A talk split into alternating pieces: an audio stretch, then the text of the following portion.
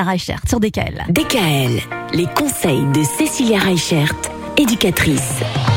On parle de l'arrivée de bébé euh, Cécilia et on termine cette courte semaine en s'intéressant à l'allaitement. L'allaitement, c'est un choix, on n'est pas forcément obligé d'y passer. Bah non, justement, c'est un choix qui est propre à, à, chaque maman, à chaque couple. Et il faut savoir que ce qui est intéressant, c'est que l'allaitement n'est pas exclusivement réservé aux mamans. Et il y a de plus en plus de mamans, du coup, qui tirent leur lait pour que les papas bah, puissent aussi donner des biberons et participer, du coup, à l'alimentation de l'enfant.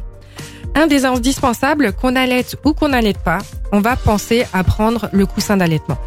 Ce coussin, en fait, c'est quelque chose qui va vous aider aussi bien pour porter votre enfant, pour l'avoir contre vous, mais aussi ben, pour moins fatiguer quand vous l'allaitez ou quand vous lui donnez le biberon. Ce coussin d'allaitement, il va vraiment falloir penser à choisir quelque chose avec une housse qui est lavable. Parce que malheureusement aujourd'hui, il y a encore beaucoup de coussins d'allaitement qui ne se déhoussent pas. Et forcément, ben, avec un bébé, entre les petits vomis, les petits rots, euh, les laits qui débordent, eh ben, ça peut être vite crado.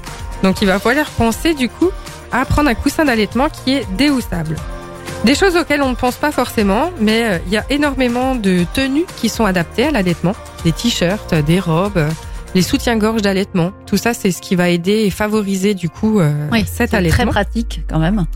on va trouver aussi euh, des coques qui recueillent le lait. Donc c'est des coques en plastique qui sont à l'intérieur du soutien-gorge et qui permettent en fait, bah, quand on allaite, on peut avoir un petit peu des trop pleins. Et donc ça va des recueillir de lait. Euh, ça va recueillir ce lait ou des carrés absorbants. Il y a des crèmes cicatrisantes aussi qui existent oui. pour euh, protéger aussi à un moment donné le mamelon qui est quand même abîmé hein, par cette nouvelle succion. Et ce qu'il faut savoir aussi, c'est qu'il y a beaucoup d'associations qui vont vous permettre en fait d'être guidé, d'accompagner. Il y a votre sage-femme, hein, on en parlait justement euh, sur les dernières chroniques.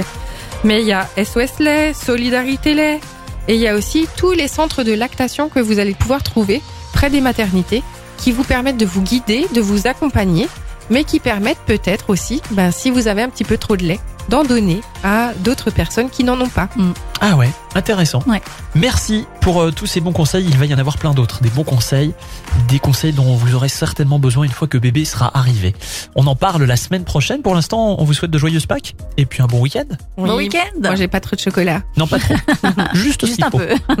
DKL. Retrouvez l'ensemble des conseils de DKL sur notre site internet et l'ensemble des plateformes